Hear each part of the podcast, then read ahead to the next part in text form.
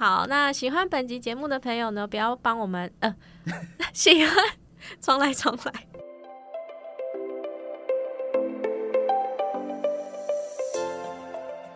大家好，欢迎来到果仁聊科技，我是 Silver。今天果仁聊专题的主题呢，跟日本旅行有关系。我们会跟大家一起聊一聊，如果想要去日本旅游的话呢，可以用哪些科技产品来安排行程，或是说在日本的时候可以用哪些科技小物来让整个旅程更尽兴。好，那为什么是日本呢？因为这阵子大家不是都疯狂出国嘛，然后日本可以说是最多台湾人前往旅游的国家之一哦。然后刚好我有一个朋友，他是。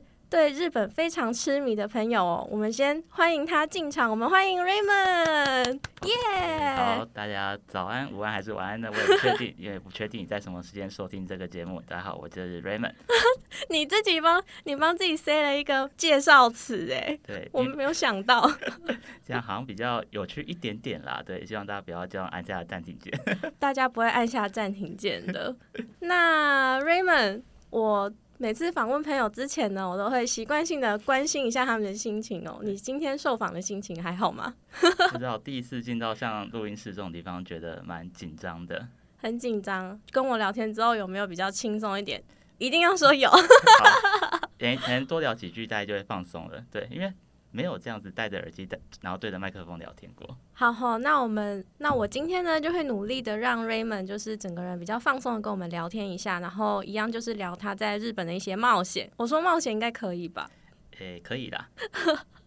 今天一直逼他说可以。好，那我们就先让大家了解一下 Raymond 呢，他有哪些旅行经验，或者是他这个人就是。经历了哪些事情？讲的好像要开始说一些悲情故事一样，但是没有。好，那你可以，你可以介先介绍一下你自己吗？嗯，好，那要从哪里介绍开始起？好了啊，反正今天讲日本，那我就直接讲一下我的旅游经历。好，那我先简单介绍一下自己。那我以前是念都市计划的。那其实我们在念书的时候啊，常常就会把日本的一些规划的东西来当做。案例，所以其实对日本来是一个不错的印象。那在更早之前的时候，其实我大学的时候啊，学校里面有广播电台，那那个时候刚好就是被推坑，那时候应该是听到 Perfume 的歌吧。现在讲这个好像会有点暴露年龄，可是因为现在年轻人都听什么阿斗啊之类的，可是我是从 Perfume 的时候开始启蒙，那大概所以大概是九年十年前开始接触 J-Pop，那那时候觉得说听歌可是听不懂歌词好像有点闷，所以就开始去尝试学日文。那学久了之后觉得说，哎。好像可以去玩看看，所以我在二零一四年的时候第一次去日本自助旅行。对，自己吗？第一次去日本就是自己去。其实，在更之前有跟团过，可是那个时候不会讲日文，然后反正都导游帮你传本本，所以变成说我去那边就真的就是很轻松的玩。那后来觉得说自己好像可以试看看自己在听日文或学日文这件事情上有没有什么长进，所以就用自自自助旅行去测试一下这样子。对，那第一次是二零一四年，就去一次就一试成主顾。后来目前为止，这就是加上疫情之后，我大概已经去了十次以上的自助日本自助旅行。十次，超过十次。对，但其实如果你把跟团加进去，我总共去了二十二次日本。哦，这个数字我是第一次听你讲哦。对，而且其实我总共出国的次数也才三十出头，但是有三分之二都在日本，所以对，可见我对日本的爱有多深。这样。对，所以我刚刚介绍词的时候，我就跟大家说，他对日本很痴迷这件事情，我我觉得我没有夸张哦，我就是 如实的 传达你你喜欢的程度。是，那其中这中间呢，有两次是打工度假，那打工度假加起来总共去了半年多。那为什么没有待满一年的签证期间呢？是因为后来。我碰去的时候就碰到 COVID-19，那那个时候其实碰到紧急事态宣言呐，你会看到平常很热闹的商店街什么都没开，只剩超市有人会去买 生活用品，但是路上是空荡荡一片，是因为要求那家 combo 这样。那因为我打算度假是去青年旅社打工换宿，后来就觉得说观光业在这种时候什么都不能做，那我们那时候打工的店也停止营业，所以后来就觉得待着有点闷，那我不如就先回台湾好了。没想到一回来就是隔到。两年半之后，我今年一月才又重新踏上了日本的土地。对对，那我刚刚听完你的旅程哈，我我目前心里有想到三个问题，想要先问你。你第一次自助旅行是去哪一个城市？我那时候第一次去，其实因为有那时候我朋友在日本交换，所以我比较大胆，我就先从关西机场进这一大阪嘛，然后出我就从羽田飞回台北，所以等于是说我那时候的路线在就是大阪、京都，然后到北路金泽之后再进东京，等于等于是。走了关西北路跟关东这三个地方，哇，第一次去就也是走了蛮长一段路。对，不过其实沿线的地方，因为以前跟团都去过，所以变成说这次可以去一些平常跟团的时候你自己不比较不会带你去的地方，或者自己想去的地方这样子。对，这就是自助旅行的乐趣。好，然后我刚刚想问的第二个问题是呢，你两次打工度假的城那个城市都是一样的吗？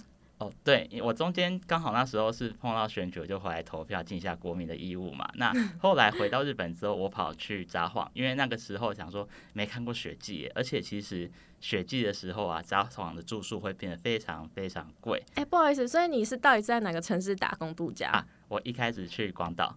不可，你竟然给我略过最重要的 答案呢？是广岛是不是？对，一开始是广岛，后来飞回台湾，然后寒假再去的时候是去。札幌这样子，所以我总共待两个城市，然后各三个月这样子吗？哎，其实后来札幌只待一个月，因为那时候如果大家还有印象的话，二零二零年大概二月的时候，疫情开始爆发，就是从札幌雪季开始的。哦，对，那那个时候其实我们旅社的住宿人数有点雪崩式的下滑，因为那时候疫情开始扩散，然后大家就开始有一点点耳语传出来，那后来就都没有旅客了，所以后来我又从札幌回到广岛。了解了解，所以你在广岛跟札幌的工作的地方都是。旅社吗？对，都是青年旅社。因为我觉得在日本租房子真的是蛮麻烦一件事，又觉得说如果好不容易有常住的机会，可以带一给上的城市比较有趣。好，不好意思，再等一下。所以你在青年旅社是呃，他有供吃住这样子，所以你刚才说不用再另外找房子。对他原则上打工换宿，那偶尔像以前在广岛跟在札幌都会有一天一餐的员工餐这样子。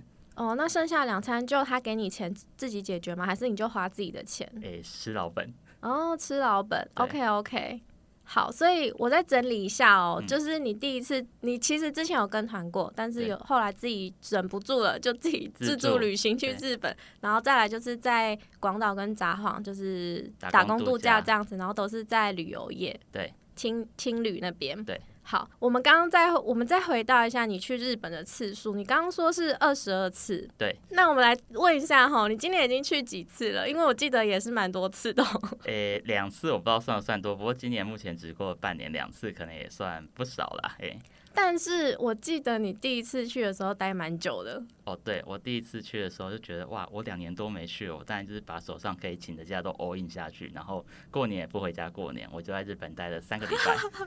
是三个礼拜，非常久哎。对，不过那一次的旅游，我觉得就是有点像是去拜访老朋友，然后顺便把一些没去过的地方玩一下。因为其实疫情这两年多来，就会觉得说哇。啊，人生好无常，我不知道下次会不会又突然发生什么奇怪的事情，就不能出国玩了。所以我这次去，就是我进出都是在东京，只是一开始我先往东北北海道跑去以前札幌打工的地方，嗯，然后呢，再从东京回。也再从札幌回到东京找以前的朋友过年，因为不知道为什么后来大家都往东京跑了，这也是蛮巧的事情。对，然后再从东京一路往广岛玩过去之后，然后再往东回到了京都跟金泽，然后再回到东京这样子，大概三个礼拜的时间。哇，非常非常多的城市，而且我觉得有点像是你的回忆之旅哦。算是算是。三个礼拜。对。那你那一次玩的算尽兴吗？尽兴，但是也体会到年纪大了，开始有点力不从心的感觉。因为我自己都习惯是铁道旅行，所以说我下车之后啊，要走非常非常多的路。所以说这边也顺便提醒大家，出国的时候鞋子要穿好走的，然后耐站的，然后不要走那种诶太漂亮的，要不然你弄脏了或穿破了也会很心疼这样子。心疼。对，虽然说其实日本的鞋子也没有很贵啊，那个台湾看得到的那个什么叉叉叉 Mart 那个在日本也都看得到，对。但是真的，你真的有把鞋子穿破过吗？有，我这次又穿破了一双。啊，真的假的？对，其实说有时候你在雪地里面走路啊，嗯，都是雪的时候，你看不到底下到底是结冰的还是有石头插在里面。有时候踢一踢就啪，然后就别人把那个前面那种接缝的地方踢破。哦，对，感觉就是危险的东西都被雪埋住了。对，然后那个雪融掉会变黑冰嘛，啊，黑冰里面如果有石头的话也不容易看出来，因为颜色都很深。对耶，这个可以给想要去日本看雪的朋友参考一下，就是要稍微留意一下雪雪地的安全这样子。真的需要需要。好，那我们再来聊你今年第二次去日本的旅行好了。你这第二次是去了几天呢？我第二次去了六天，我那时候就是把那个清明年假，然后再请个一两天假，把它串起来。那原本的预设是说我要去看樱花，结果大家也都知道今年特别热，所以说我原本想说去东京都心看那种，例如说那个木黑川的樱花，结果那个非常有名哎。对，去的时候已经都是绿叶了，什么都没有。它四月就已经都绿叶了。对，今年满开好像在三月中左右。哦。对，可是因为买机票的时候，你根本也预想不到说，哎，天气变热那么快。所以说我后来在都心就是在吃喝玩的，然后呢，唯一一天看樱花是跑到河口湖。嗯。对，那河口湖那天刚好是大晴天又满开，所以我那时候在那边拍很多的照片，然后放空在樱花树下放空吹风。其实是超舒服的一件事情，好惬意，好惬意哦。对我还租了电动脚踏车，然后觉得啊哪边不错就骑脚踏车去拍照这样子。那电动脚踏车是以那个小时来计费的吗？还是说租一整天就一个价？都有，它有那种，例如说四个小时或者是整天的价格。对，因为我那时候是走到湖边才去租，那其实，在河口湖可以租脚踏车的地方不算少，有些青年旅社本身也有这个服务。嗯，对，那时候我就先找到一家比较早开的哦，因为。我个人是很早起的人，所以说我就是搭第一班去河口湖的巴士，然后最后一班回到东京，所以我早上八点就到了河口湖，八点多就到了，所以说我要找那种特别早开的。我觉得你的行程非常的疯哎，因为 Raymond 就是一个可以五六点起床的人，对，然后我觉得我就是做不到，所以他跟我分享说早上八点就到河口，我就觉得什么东西啊？对，其实很多会去看樱花的人，他原则上都是住在那边，但其实。旺季，因为那时候是河口湖满开嘛，再加上说台湾人的年假，然后那时候其实西方在放复活节，所以那边住宿非常非常贵。我后来就觉得说，那我为了减少行李搬运的次数，我就都住在东京，然后搭车来回这样子。哎，其实搭车有一个好处，你可以顺便让你的脚休息一下。哎，你刚刚有聊到搭车要多久吗？哦，搭车单程大概是两个小时，巴士。哇，哎，可是我觉得这种时间成本不不是每个人都愿意这样子，像你这样。早起享受啊，就是享受沿途风光啊，然后早起。对，不过其实在日本搭车有好处，如果你是搭像我之前去东北的时候搭新干线，新干线上有 WiFi，所以你也不用担心说你带的那个什么 SIM 卡流量不够或漫游流量不够之类，你就连车上的 WiFi，然后在。巴士当地的巴士大部分也都导入了 WiFi 跟充电插座，大家都可以连 WiFi 吗？原则上可以。我这次去搭巴士跟在更前一次搭新干线都有连到 WiFi，哎，连这个 WiFi 有好处，大家如果说有用。漫游上 PTT 的时候啊，你会发现 PTT 哦，假设假设啊，就是你会 发现他是乡民啊，所以才举这个例子。你会发现你用漫游的时候，你发文的 IP 还是在台湾。是哦。对，那这样的话也会有缺点。假设说你今天想要看日本 IP 限定的影片，那你就会发现，哎，为什么我用漫游，我人在日本还上不去？因为你 IP 还在台湾。那所以说，我那时候在搭巴士的时候，有趁着搭巴士连 WiFi 期间，看了一些 Netflix 有锁日本 IP 的影片。嗯嗯嗯，对对，像那时候可以趁机推动画吗？当然可以啊。对我那时候就是看了在台湾被。那个米老鼠独占的那个夏日时光，然后就趁着搭巴士的时候一直赶进度，一直赶进度，因为它总共二十五集，其实有点长，但我个人是蛮推的啦。哇，我觉得如果是跟 Raymond 一样是日本迷的朋友呢，就可以留意这种 IP 的小细节哦，因为像我这种观光客都不会留意到这种事情。你比较认真在玩，就不会 特别去看动画了。哎，可是我觉得你搭车两个小时，然后又可以看到日本限定的影片，我觉得是蛮值得的。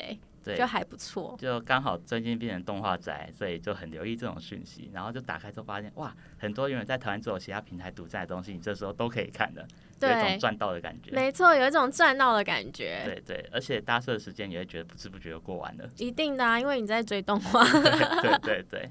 好，然后呢，这边也想特别再提一下，就是 Raymond 他不是去河口湖看樱花嘛？然后他那边他在那边的时候拍了非常多的照片，然后还自己做成明信片，然后也有寄给我一张。我必须说，那边的风景真的美到像假的哎，就是因为呃，你可能挑到一个很好的位置，然后富那天天气也很好，富士山上面就有就是呃山顶那边就有一点白雪，然后你的。镜头的周围就是有那种很粉红的樱花这样子，然后就觉得天呐，超漂亮！我真的可以在那边待一整天。所以呢，河口湖的樱花这个景点也推荐给大家。对，好，那我们刚刚聊到 Raymond 就是去了日本非常多次，而且待的天数也都不少，就想再问一下 Raymond，你有没有最喜欢哪一个城市？然后为什么？之前你把问题提给我的时候，我有稍微想过，但我觉得喜欢与否这件事也某种程度上也带着个人情感，或者是你在那边留下的回忆在里面。那因为广岛是目前为止住最久的地方，所以我自己目前也是最喜欢广岛啦。再加上说，广岛这个地方虽然它是算是一个不小的城市，但是又不会像东京这么拥挤。东京整个都会区这样通勤人口可能有两三千万人，然后你光挤电车就被 K 笑的时候，那在广岛它只有一百多万人小城市，但是原则上也是应有尽有。然后再加上我觉得它给人的一个独特的历史氛围，就是大家也知道二战的事情嘛，然后。再加上当地的人，我觉得也是比关东的人热情一些。那我自己是蛮喜欢这个地方的。那我想再插播问一个问题哦，你觉得拥挤的程度跟台北比台北舒服多了。啊？真的假的？对对对，挤电车是很恐怖的一件事情。所以说，像我自己在东京玩的时候啊，如果我要带大行李去搭电车，我会挑那种特别早的时段，或者是等尖峰时刻过了之后再去搭电车。因为大行李上去啊，那个行李的空间大概他们可以再挤两三个人上电车，所以我觉得这样子会干扰到其他人。我自己是觉得不太好意思，然后你拖行李也会走得非常的辛苦。那我想问哦，就是如果你拖行李上电车的话，你会被他们责吗？就想说带这么大行李上来，我是有看过这样的状况，真的假的？对，我觉得还是有有一些老人或者是那种脾气比较差的上班族，可能就会觉得啊，你这个时间真的是不会看时间，不会看人家脸色，然后还带大行李大车这样。所以说啊，有的人他哈假设我今天是早上，哎、中午的飞机，我早上就要去机场嘛，嗯，对。那这个时候，如果你要搭电车，有的人会选择直接搭巴士到机场，因为像东京来讲的话，成田跟羽田都有可以直达巴士，我就不用在我有巴士的那个行李舱，可以直接放行李，我就不用在电视上看人脸色，然后提着行李一直转乘，也是蛮辛苦的一件事情。没错。刚刚 Raymond 又分享了一个可以笔记的重点哦，就是可以搭推荐搭直达巴士到机场，就不用在电车人挤人了。对，或者是说啊，如果讲到这件事情选住宿的时候啊，选住宿，对，选住宿好突然啊，会太快吗？突然跳到住宿。好，没关系，没关系，你先讲吧。你刚刚想要分享住宿的什么？因为假设说你第一天或最后一天的行程，原则上你跟机场是脱不了关系的。所以说，为了避免你在诶、最后一天的行程发生了很严重不便的时候，我自己会选择方便到机场的地方。什么叫很严重的不便？可以举一些例子吗？例如说前阵子那个台风去日本的时候，你会发现关西机场连外的交通都断掉了。嗯，因为人工岛本来缺点就是它的运输很仰赖就是跨海的桥，那那时候就是假设强风啊或台风或豪雨的时候，你会发现轨道运输都断掉，然后甚至就是我还看过我朋友，他是走路从那个全佐野，就是靠近的靠近。关西机场旁边那个路上的城市，然后走过桥过去，嗯去搭巴士这件事情，就是去搭去搭飞机这件事情，那是非常累的一件事情。他走多久？我那时候看他走，好像走一个多小时，但我忘记他疯掉！对，因为其实那个桥，你如果从关西进出，因为一开始进城搭车的时候，也看到哇，还好漂亮哦，然后空空空空这样过去。对，嗯搭车的时候不会有感觉，但走的时候，再加上天气差，那真嗯，是很恐怖的一件事情应。该很崩溃吧？而且他还拖行李耶。我看的时候，我都觉得他好辛苦哦。对，你是说他有发现动分享？对，然后就看到大家一 一个一个走往机场走过去这样子。哈，好辛苦哦。那其实，在海上的机场，就是人工岛机场，不止这个，中部就是名古屋的那个国际机场也是这样子。所以说，我觉得最后一天要去机场的时候啊，尽量交通住宿要选在离机场方便，然后又可以一次直达的点，然后最好是那种比较多交通选项的。OK，再笔记起来，第一天跟最后一天的饭店尽量都找离机场可以直达或者是靠近机场的地方。对对，第一天的话就看你自己的体力跟你到达的时间而定，这样子。那最后一天尽量就是离机场低近一点，因为有碰过那种有人问行程的时候啊，不管是在 FB 社团或者是 PTT 上面，就有人说啊，我隔天要去东京搭飞机，我前一天晚上住仙台不会太远，超级远的，新干线只要一个半小时，但是你不能保证新干线 always 都是这么的顺畅，因为可能一个强风、一个地震之类的，什么事情都会变化。所以要尽量降低旅程不变的风险。哎、真的真的，好好好，这个我也要笔记起来。如果之后去日本旅行的话呢，就是尽量照可以照 Raymond 的建议这样子安排。好，那其实刚刚 Raymond 已经有讲到一些在日本旅行中就是会偶遇的事情，就是或者是意外事 件对。意外事情，那我们来一点正能量好了，你有没有遇过什么有趣的人事物可以跟我们分享？有趣的人事物。不过我觉得刚好这这件事情是有点衰的事情，可是后面算是蛮好运的事情。好好好，是什么？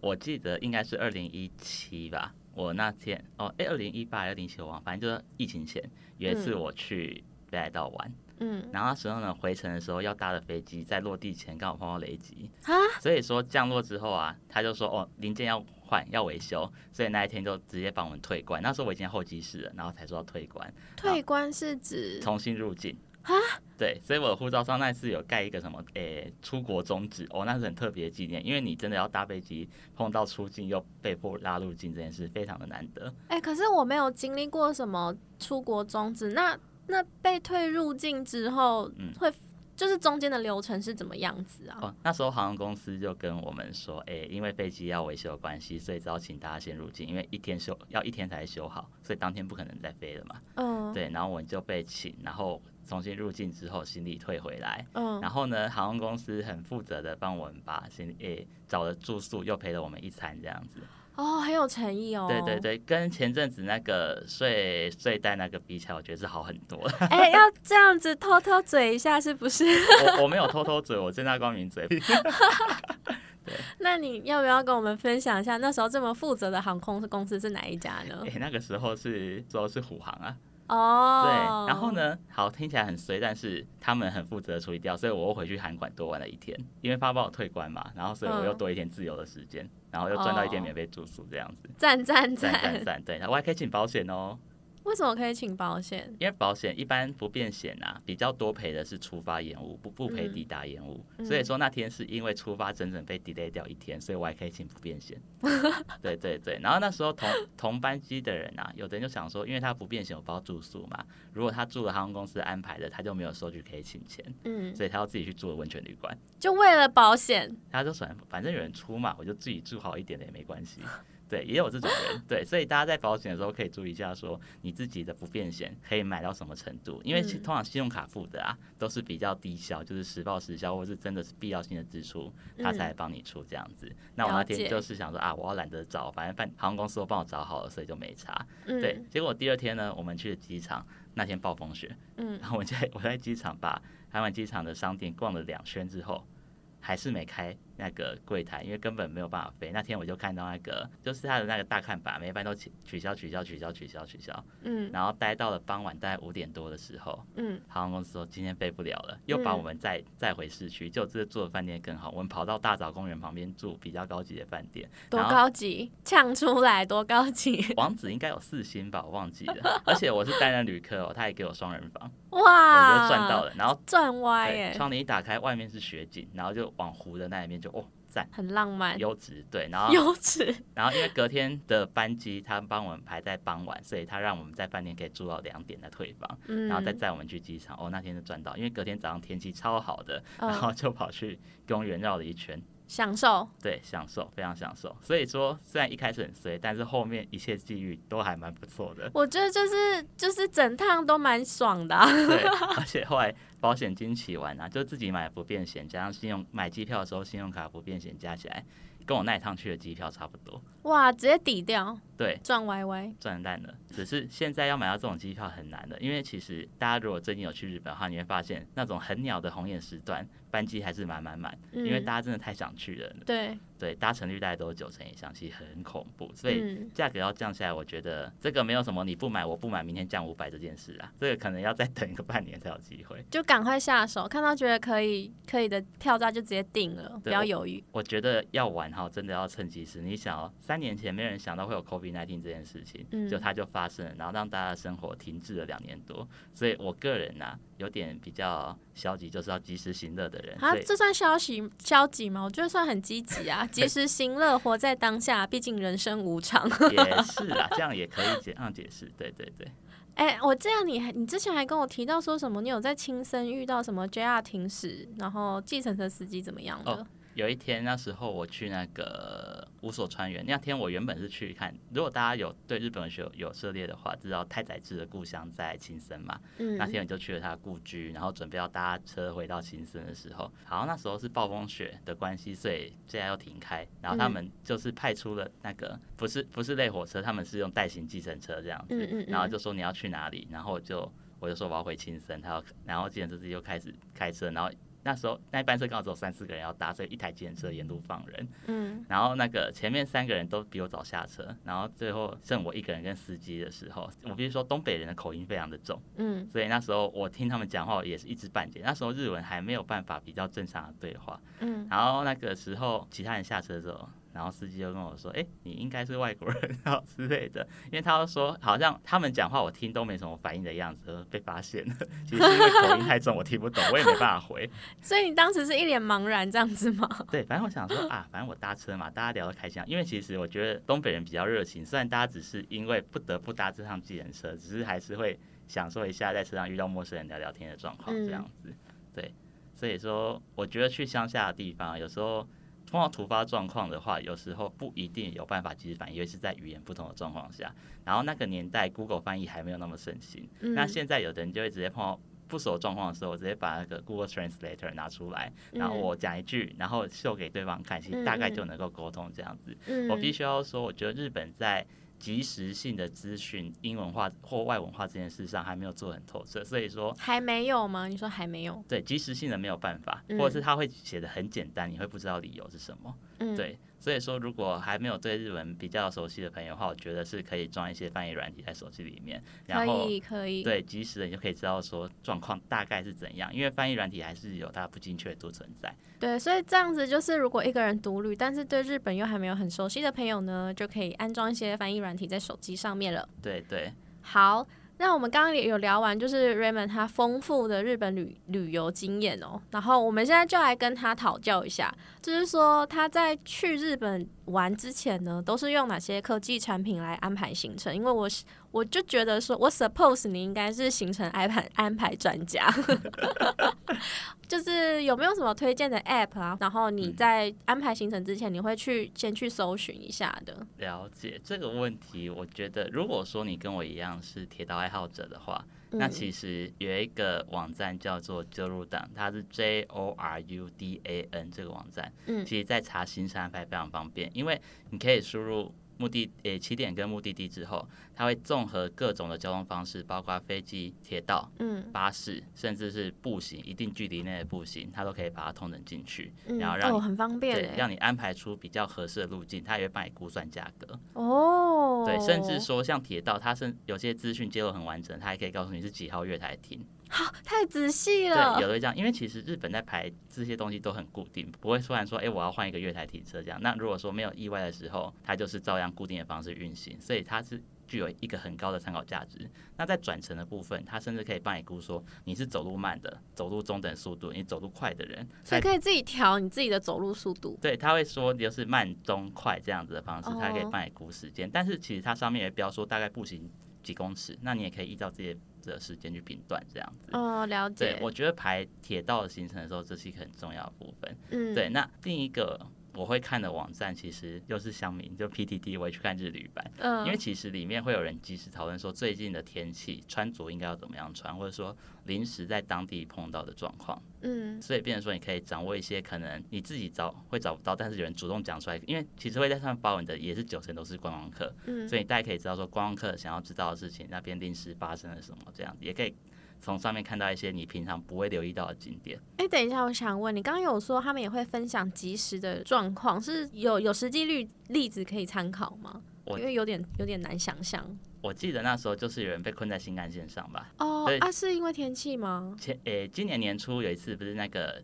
京都暴雪那次嘛，然后就有人被困在电视好几个小时。那时候板上也有人在讨论，那偶尔就会发现苦主在上面发文，或者甚至有人在上面认亲，哎、你在第几节车厢，也会发生。对对对时间好小。对，其实铁道版也是，你如果有看铁道版，也说，哎、我在第五节，我在第十节之类的，然后一发现，哎、乡民好多、哦，这种状况也会发生。哇，太巧了，太巧了。对，好，它是一个资讯流通很快的地方。这样。对，然后有需要安排行程或者是收集资讯的朋友呢，也可以就是去 PTT 的日旅版搜寻一下。再来就是想问说，你是怎么，你通常是怎么安排行程的？就是我想知道那个流程，因为我自己超不会安排行程。我觉得这这个问题比较有趣的是，因为每个人想去的理由可能不太一样。例如说，有一次我去日本的时候，那应该是二零一四吧，我只是为了去看演唱会，嗯所以我的行程就是围绕在演唱会为主，剩下的部分就随便安插进去。嗯所以说我先确定了我要去的景点之后，一定要去的地方之后，剩下的部分再去互相配合。嗯所以说那个状况下是以景点决定住宿嗯跟进出的机场这样。嗯对，那如果说你今天只是想去放空的话，我觉得想放空的话，你只要确定你哪段时间有空，你先订好机票，然后等到你真的想到要去哪边的时候再说。哦，了解，两种不同的走向。对，因为其实像四月的时候我去赏樱啊，我就确定说，嗯，我那时候原本是抓四月初的时候，关东或者是往北一点点，例如说甲信越地区，可能樱花要开了，所以我就以东京为进出点，然后如果真的有需要的时候，再去买 JR Pass 搭新干线移动。嗯就很不幸就去了，发现都开光光了，所以就只好改成都在都心，然后去河口湖看樱花这样子。嗯，所以说，这也是已经有目的性，然后决定一个进出点，然后再依照当时的状况弹性来移动。嗯，对了解。所以说，我自己在定住宿的时候啊，如果是这样的方式，我会都定在交通方便的地方，例如说我那一趟全部都住东京，嗯嗯，对，嗯因为这样我要搭新干线去哪边或搭巴士去哪边，它都有一定的弹性，也不用一直搬行李，因为搬行李真的有点麻烦。好，那我们刚刚聊的呢，就是旅行前的那个行程安排。那再来就要问你，就是旅旅途中，嗯你有没有推荐用什么 app，然后来确保说，呃，旅途的顺利？嗯，像是班次啊，然后有什么及时的资讯可以，当地的资讯可以拿到这样子。当地的资讯吗，呃，没有，我只是举例。嗯，我没有。嗯不过在讲 App 之前，我觉得最近发现一件事情，就是大家在如果有上网的话，常会看到自己的行李在机场被误拿或恶意误拿这件事情。所以我觉得最近大家可以考虑装个 AirTag 在你的行李上面，推荐装 AirTag。尤其是你那种托运行李的嗯时候，因为你不能确定入境要排多久，搞不好你下来的时候是你都已经排好一排在那边，但是可能被干走。嗯就像我四月去日本的时候，哦，那时候如果有上 PTT 的人会发现，大家都在讨论说，哎、今天成田入境入境要等多久？嗯嗯，对，嗯那天我比较幸运，我只等了三两个多小时我就入境了。嗯然后我记得四月一号就是台湾连假第一天的时候，有人排了五个多小时入境，然后发现末班车没了，只能睡机场，嗯那个是很悲剧的一件事情。所以说，因为你入境的时间可能等很长，然后行李可能出来很快，嗯你也没办法一直盯着自己的行李，所以我是建议在行李上装个 AirTag，避免被误拿。嗯，对，至少你还知道它被拉到哪里去，比较有方向去找这样子。了解。那 App 的部分有推荐吗？App 我觉得现在大家对网络的依赖性很高哈，所以我自己会推荐一个，假设你会担心流量不够，或者想跟我一样连当地 WiFi 看动画的，你可以去装一个 App 叫做 Japan WiFi Auto Connect。嗯对，这个东西它就会去侦测说附近有哪些开放式的免费 WiFi，然后告诉你哪边可以去连这样子。虽然说连 WiFi 品质当然不能跟你自己的 WiFi 机或者是 SIM 卡或者漫游来比，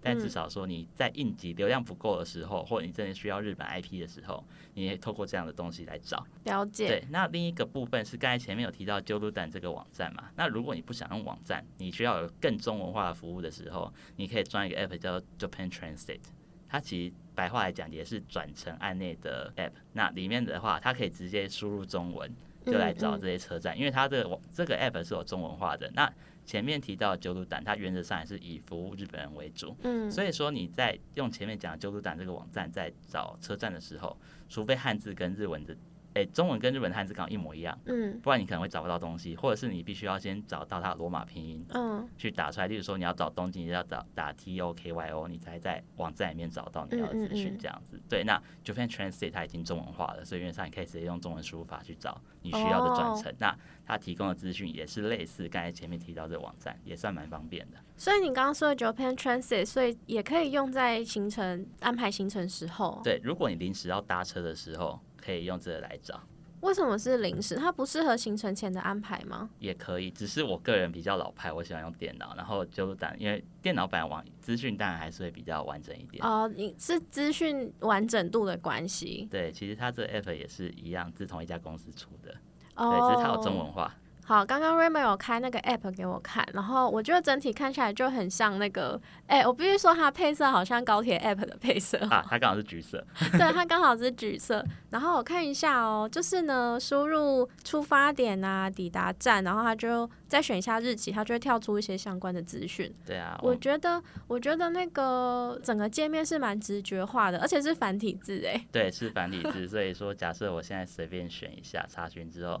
它就会可以排出来说哪些是最快的，哪些是比较便宜的，或哪些是换车次数最少的。哇，资讯非常的直觉，一看就知道对他要说什么。对，所以我觉得是蛮方便的，很好上手的东西。而且他还会跟你说是从哪一站开始出发，然后价格是多少，然后如果是有指定座位的话呢，价格又会再变高，然后是多少这样子，对资讯都非常的完整。对，因为其实对台湾人来讲，日本的铁道票价系统是相对比较复杂的嘛。我们很习惯说一张票上面就是完整的价钱，嗯但日本因为有分所谓的乘车券跟指定席券或特级券这种东西，嗯所以在买票的时候，如果你是买单程票，就要留意一下这个价格。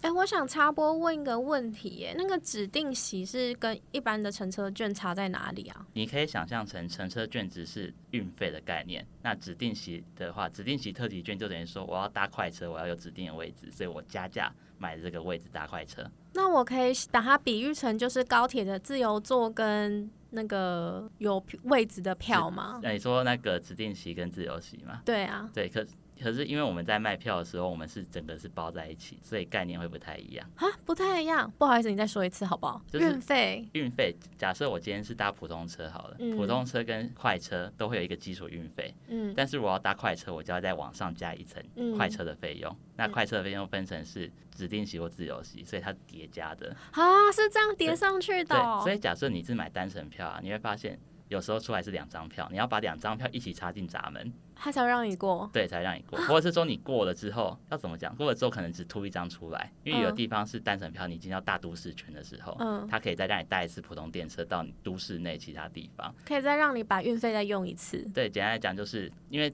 大都市可能就只有一个或两个新干线车站嘛，例如说广岛好了。可是假设我买单程的新干线票从东京到广岛，你还可以在广岛市区再转乘一次普通列车到市市区内范围的其他车站，嗯嗯嗯，这样子。对，所以他们是比较特别的。但如果你都用 JR Pace，就不用烦恼那么多。哦，为什么他直接帮你包好吗？？JR Pace 原则上是全包的，那除非你要搭指定席的话，你要另外去申请指定席券。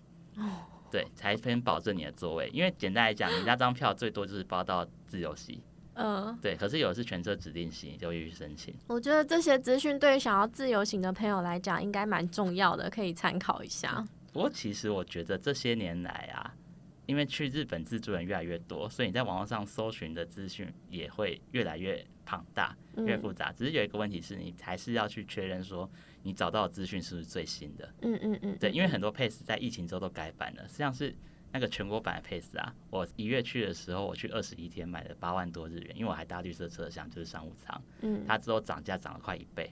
哇，非常多，对我现在觉得好划算哦，上次搭。赚到啊！对，二十一天那一次，我票面价格是八万三，可是我搭了快四十万的车，嗯，你就真的把新干线当成区间车来搭的感觉，非常开心。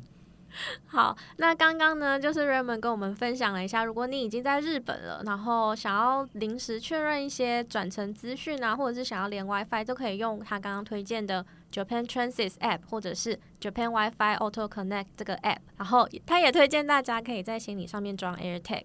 那以上资讯呢，就先分享给有要去日本旅游的朋友参考。那再来呢，就是我想要问一下 Raymond，你这几年去日本啊，你有没有觉得说日本科技跟台湾科技产品已经有不一样的地方，就是发展的方向啊，或者是发展的模式？我觉得那个科技产品，如果大家印象，你把记忆拉回十几年前，如果年你跟我年代差不多的话，大家 还会记得说，是有差很多哦、以前啊，你要用日本手机的时候，他们不是都会说，哎、台湾要买就要有改机，像以前那个什么 Sharp 或者是一些手机很漂亮，台湾没有卖的，你要买的时候都要找人来破解，因为日本在卖，例如说手机之类的，很多都是锁机或绑电信，跟美国是类似的。对，那后来他们也慢慢有开放一些所谓的 SIM free 或者是空纯空机这件事情。所以假设你要去日本买 iPhone 的话，嗯，你就要去注意到你买的是不是 SIM free 这件事，因为他们还我觉得还是一个相对比较封闭或自己玩的体系。所以说有时候买三 G 产品你要注意，尤其是通讯类的，就要注意说会不会有这样的问题。比如说被绑住之后，你带出国其实会没有办法用，或者另外花钱找人破解这样子。好，OK OK，这这个也要笔记起来哦。那你觉得日本整体的科技有朝哪个趋势发展吗？我觉得无人化这件事越来越明显。像是饭店业来讲，好，大家应如果有看那种未来日本台或什么日本综艺节目，会介绍那种无人饭店，它好像是用什么黑 a hotel 那种，就是很奇怪的饭店这样来讲，你会发现进去柜台是机器人。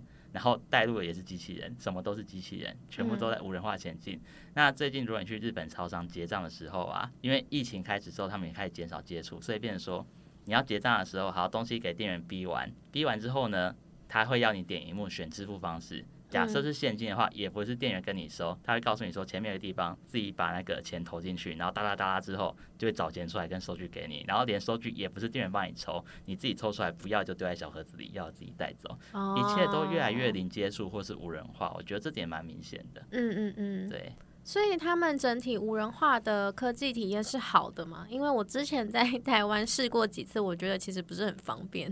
你说，例如说像超市买东西那种感觉，Yeah，for example，我觉得日本这个还是做比我们快。他们他们用现金比例交易还是蛮高，但他们有尽量为各个族群设计方便的无人化情景。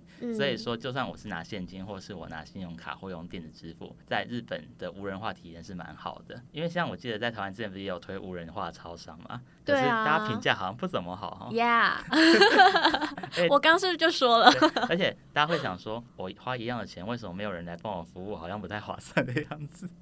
哦，我是觉得还好，就觉得好像这样也不用跟人家，就是，哎，也不是说我不想跟人家接触，可是就觉得说，好，你既然要提供了，你是不是也要 做的好一点？就做的好一点，让整个流程真的是很快速这样子。对对对，对啊，好。那如果之后有机会去日本的话，我自己特别想体验这部分，就是他们的无人化服务。嗯嗯嗯。好，我觉得我们节目差不多来到尾声了。最后呢，想再请 Raymond 推荐一下，就是帮日本旅行做个总结，有没有去日本的最佳时机，或者是非常推荐的地点？我觉得最佳时机这件事情，日本其实是一个很大的国家。那其实我觉得最佳时机，春天有樱花。夏天，如果你喜欢听音乐的话，有各种音乐季或者是烟火大会。最近很红的是不是那个 Fuji Rock？对，Fuji Rock 现在连台湾都买得到票，我觉得超级方便，超屌的，而且热网络热度非常高哎。对，但是我觉得那个哈，除非你本来就是体力非常好，不然就是你喜欢露营的人，不然的话，我觉得去那个是蛮辛苦的，因为它是一整天哦，它是连续三天嘛，然后在山中就是夏天滑雪场雪融掉，所以说那边可以办音乐季。我自己也想去，但我觉得。体力可能撑不住这样子，可是我看他门票不是可以只买单天的吗？对，可是会觉得都去那么偏僻的地方了，去三天。哦，对，你都要去那边了，可能住宿也是找附近的，对不对？对，而且那个 schedule 排下，你会觉得好像每天都想听的，甚至同一天还会撞到时间表，就觉得哇。好恐怖哦！他们的团我看了一下清单也是蛮屌的。对，会想去哈。我想去，可是我也是觉得没有体力啊。对，我觉得体力是一个很大的考验。听你讲完，我觉得有挑是挑战。对啊，所以夏天有音乐季，有烟火大会。嗯。然后，如果你喜欢海边活动的，也可以去海边玩这样子。嗯。对，那秋天的时候有枫叶，然后有很多美食，像是螃蟹。嗯，也是还是秋冬开始，那冬天的时候就是雪景，然后泡温泉，所以我觉得一年四季。你每季去一次，我觉得很合理，因为它可以体验的东西都不一样。我只是在正当化我自己去很多次的理由啦。我觉得这个有点太私私心成分太高了，一年四季都可以去，推荐大家一年去四次这样子。对，而且你想要日本有四十七个都道府县啊，所以说你每个地方其实它春夏秋冬也都有不同的景色。所以结论就是每年可以去很多次，然后每一年都还是可以去。对，我觉得除非你有点腻的之类的，但我。我目前为止啊，就我自己来讲，我还没有腻，所以我搞不好秋天要再去一次这样子。好，那你秋天打算去哪里？我其实之前去东北跟北海道啊，大部分是去的时候都是冬天，我还没有看过没下雪北海道，因为我四次去都是冬天。那东北的话，前面去也几乎都是在秋冬的时候，所以说希望看能不能在。夏末秋初去一下，然后看一下一些冬季会关闭的景点。哦，例如说讲这个有点老，大家如果说有在听演歌的话，演歌吗？会对会知道石川小白所那个金青海峡冬景色吗？哇，哎、抱歉，我真的接不起来呀。我知道，我知道什么小百合，你刚刚说的那个演歌歌手对石，川小百合石但是。我真的我真的是不知道那首歌哎。但是我觉得听到旋律就噔噔噔噔，然后前奏下去你就知道是什么歌了。那这首歌啊，它其实有两个歌谣碑，就是纪念把歌词刻在上面，然后人过去按一下按钮，它就会唱歌给你听的地方。嗯嗯，那嗯有一个真的就是歌词里面提到龙飞甲这个地方，在青森最北端嗯。那边，我一直很想去，可是冬天的时候旁边的景点都关起来了，因为嗯。它旁边还有一个景点是那个什么青海隧道纪念馆，就是现在北海道新干线在跑那个，因为当年它是很长的海底隧道，所以有一个可以下去参观的地方，然后那地方冬天都是关着的，嗯所以想说可以趁这种季节限定的景点，在它开放的时候去整个玩一圈这样子。嗯对，所以说去日本的时候要注意一下，有些地方会因为秋冬下雪而关闭，所以在排行程的时候也要注意一下，不然可能会白跑一趟。了解了解。那最后一个问题就是，你有没有对于日本的科技的发展有什么期待？就是你希望他们可以怎么发展，或者是希望他们可以改善哪些地方？我觉得他们科技还是有一点比较不能让国际进入这样，例如说，可是这是网站服务的部分啊，就有些东西还是蛮锁。例如说，我前阵子在本帮朋友买日本的体育赛事的票，嗯他们的售票网很贴心，有分日本版跟海外版，海外版有中文化哦，很方便，都有对。嗯，但你去比一下日本的网站，你会发现大概有八成的票在国际版是不会卖的，啊，为什么就排外嘛对？讲排外会不会太严重就是啊？他们可能。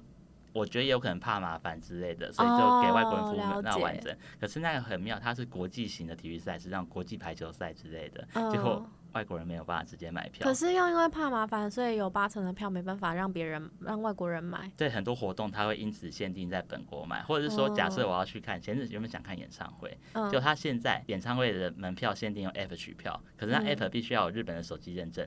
那怎么办？你找日本朋友求救。对，可这这个这个部分可以解决，可是入场的时候啊，你必须要用那一支认证的手机号码秀 App 里面的票给他看。那那我我又不可你怎么办能把朋友手机拿走，我放弃，我后来哦，你直接放弃了对，了，后来没有去看。那，真的很麻烦呢。很麻烦，其实很麻烦。我觉得这件事就希望他们在开放给外国人的服务上可以多一点。这哎、样，可是我想问，他们这样子是为了要防黄牛吗？还是怎么样？我觉得有一部分是这样子。因为听起来已经比台湾还要严格很多了。对，其实讲到黄牛，我觉得日本在实名制上做的很好。以前我住日本的时候还去抽门票，哦，对他们门票都是用抽的居多，不像台湾就是十二点到当，然后大家进去抢，然后发现都被机器人抢光光这样对子。，然后黄就一堆人在那边卖黄牛票，气死。对，我觉得日本就是这点公平做的比较好，只是我觉得对外国人开放度上还可以多一点。好，对啊，然后另一个就是说，他们在资讯的流通性上啊，及时性的资讯，希望可以，即使你用机器翻译也好，嗯，至少让大家知道说大概发生什么事情。我觉得这是可以努力，希望他们变更好的一个方向。因为去的人越来越多，你也不能保证每个人都对日文有一定的熟悉度。你的你说的即时资讯是像什么新闻意外之类的吗？对啊，还例如是？说列车突然停驶，然后那个哦这种原因资讯确实很重要。对对对，因为不是每个地方的及时性资讯都做得很好。嗯嗯嗯对嗯。哎、可是我想问啊，像这种即时是即时性资讯的话，你会希望他们怎么样让外国人知道啊？我觉得如果你没有办法完整的讲出理由，但是至少知道说，例如说列车停驶哪几个区间，这个现在有，然后大概需要排除花多久时间才可以恢复正常。你说显示在 App 那样子吗？显示 app 或者在车站的时候。哦，直接在车站讲。对对对对，然后或者是说有没有什么建议的替代方式？嗯，对，替代方式这点我觉得也蛮重要的，因为你要让人家知道说我现在没有办法搭车，那我至少我什么样的方式可以去应对，这样。了解了解。那我这边呢，就是想想问 Raymond 的问题，基本上都已经问完了。最后，我们再跟 Raymond 一起总结一下我们今天聊的内容哦。因为是跟日本旅游还有科技有关系嘛，所以呢，我们在安排行程之前呢，Raymond 他推荐了两个实用的网站，一个是 PTT 的日旅版，然后另外一个是怎么发音啊？它其实你就念 Jorudan J O R U D A N。对，然后一个是收集旅游资讯，然后 Jolu Dan 是收集那个交通转乘资讯还有票价，对，它会自动帮你排好。没错。然后会推荐这个 Jolu Dan 是因为网页资讯比较详细。对，而且它中间要穿插什么，要停靠的点什么之类，我觉得直觉操作上也蛮简单的。没错，然后如果你已经在日本了呢，Raymond 他就很推荐 Japan Transit App，然后它是一个有中文化的 App，刚刚看了一下，界面也非常的直觉。然后如果你怕就是自自己的 WiFi 流量用完的话，嗯，就可以用那个 Japan WiFi Auto Connect 这个 App。然后来找一下周遭 有没有什么热点。对对对。然后 Raymond 今天还提了一个那个小诀窍，就是连日本当地的 WiFi 可以看一下那个锁日本 IP 的限定影片这样子。对对。然后也非常推荐在行李上面装 AirTag，因为最近行李误拿的情况还不少，可以保护自己，可以追踪一下自己的行李。对。那我觉我们今天的那个访谈就差不多到这边结束。那你现在心情还好吗？最后再确认一下你的精神状态。有比较放松，只是其实现在会谈日语人很多啊，是希望说，其实每个人都有自己规划行程方式，那希望当然有一点点贡献这样子。有，我觉得贡献很多啊。哎，对你刚刚有讲到，就是有两种安排行程的方式嘛，一个是你已经有很明确想去的地方了，就以那个地方为那个出发点去安排住宿跟景点这样子。对，或是如果你想要放空的话，你就先订好机票，然后住宿找一个大城。市订个好几天，然后在那个时候再往周边去玩。没错，没错。好，我觉得我今天再说一下哦，获益良多，非常的，因为我不是一个很擅长安排旅游行程的人，而且我都很常去那边放空而已，可能是年纪也到的关系。放空也很舒服啊！哎，我现在真的可以体会放空的舒服嘞！天哪，我们我们这个会不会太暴露年纪？不过没关系吼，就是。今天的资讯就先分享给大家。今天的古人聊专题就先到这边，再次感谢 Raymond 来上我们的节目，拍手。谢谢。好，那喜欢本集节目的朋友呢，不要帮我们呃，喜欢重来重来。喜欢本集节目的朋友呢，不要忘记帮我们按赞、追踪、爱心，然后有任何想法都欢迎留言跟我们说，然后也要记得把古人聊科技分享给更多朋友。我们下期节目见，拜拜。拜拜，谢谢大家。耶。